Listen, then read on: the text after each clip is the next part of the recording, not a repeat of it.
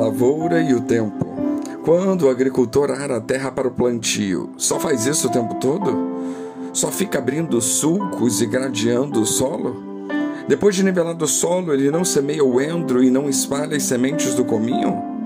Não planta o trigo no lugar certo e a cevada no terreno próprio e o trigo na, duro nas bordas? O seu Deus o instrui e lhe ensina o caminho. Isaías 28, 24 a 26.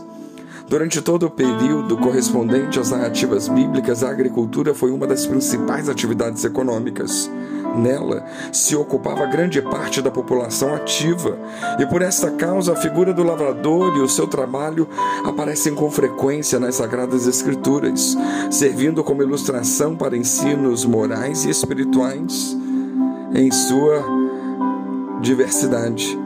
E o profeta Isaías estava perguntando: será que o lavrador lavra o tempo todo? Nós sabemos que não, pois este é apenas o início do seu trabalho, que inclui muitas outras tarefas. A lida no campo pode ser resumida nas seguintes etapas: primeiro, lavrar. Depois de escolher uma boa terra, deve-se prepará-la, tirando pedras e ervas daninhas, livenando e revolvendo o solo para que se torne receptivo e adequado para a semente.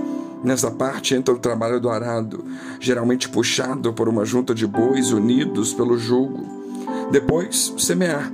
Além de preparar o solo, o homem do campo precisa selecionar a semente, conforme a sua espécie, quantidade e qualidade, e lançá-la à terra. A semeadura parece um desperdício, uma perda. É como se a semente fosse jogada fora. Por isso, muitos não semeiam, preferem comer toda a semente, pois sua visão está apenas no aqui e no agora. O semeador vê o futuro e por isso renuncia sua semente no presente. Terceiro, esperar a chuva. Por mais que o homem do campo trabalhe, ele também depende de Deus. Quanto maior a lavoura, maior é essa dependência. O lavrador sabe que nem tudo está em suas mãos. Sua parte já foi feita com muito esforço. E quando esperar a chuva, é preciso ter fé, é preciso ter paciência. Em quarto lugar, vem a germinação. Em contato com a água, a semente germina, lançando seus renovos. É a vida que nasce da morte. A semente estava sepultada. Aquele que parecia ser o seu fim, mas Deus realiza o milagre do renascimento. A palavra que sai da boca de Deus é como chuva. Ela cai em nossos corações e nos renova, vivifica e nos faz crescer. Depois tem o cuidar da lavoura. O agricultor precisa zelar pela plantação enquanto as plantas são pequenas. É necessário evitar que sejam pisadas. Em todo o tempo é importante cuidar para que ninguém as arranque.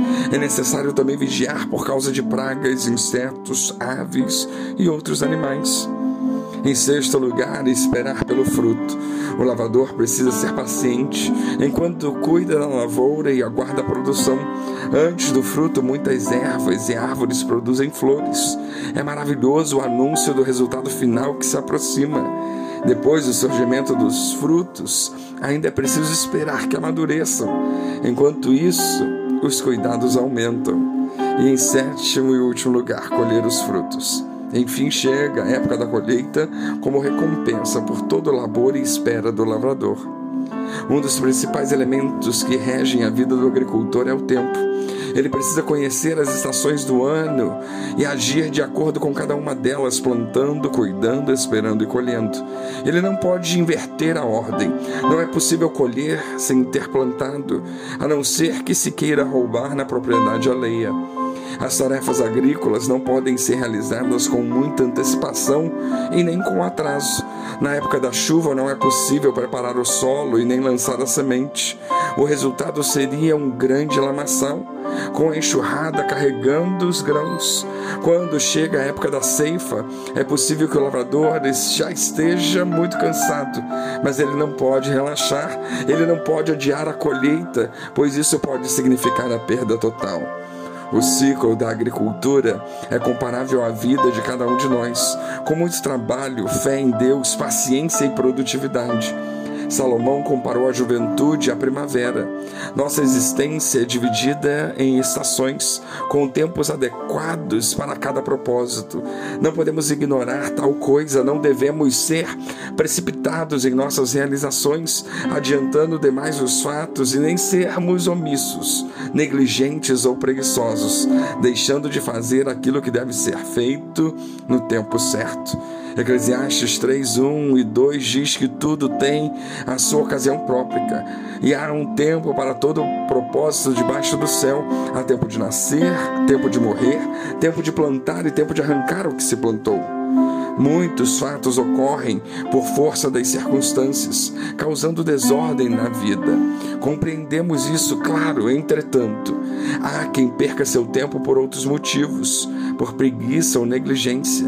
É imprescindível que cada um se concentre, se conscientize do momento em que está vivendo. Qual é a estação atual? Para muitos de nós ainda é tempo de semear, tempo de plantar, portanto, não percamos a oportunidade, pois quando chegar o tempo de colher, não vai existir fruto aprazível se tiver murmura, se não for plantado. Às vezes, até acusação de Deus ou ao governo, aos pais, à família, culpa o destino, revolta-se se desespera. Entretanto, não se recorda da sua própria negligência, que na época da semeadura não fez o que deveria ter feito.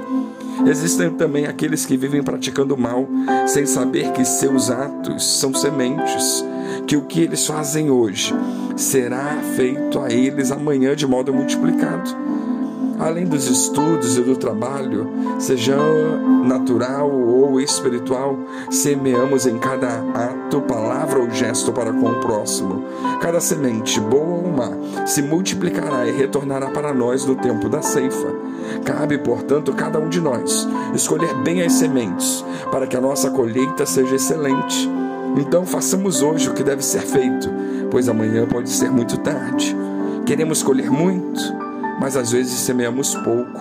Somos econômicos na semeadura e às vezes ambiciosos demais da colheita. Fizemos algo para Deus ou para o próximo e achamos que é o suficiente. Mas não nos acomodemos, trabalhemos mais, semeemos mais. Que Deus nos abençoe.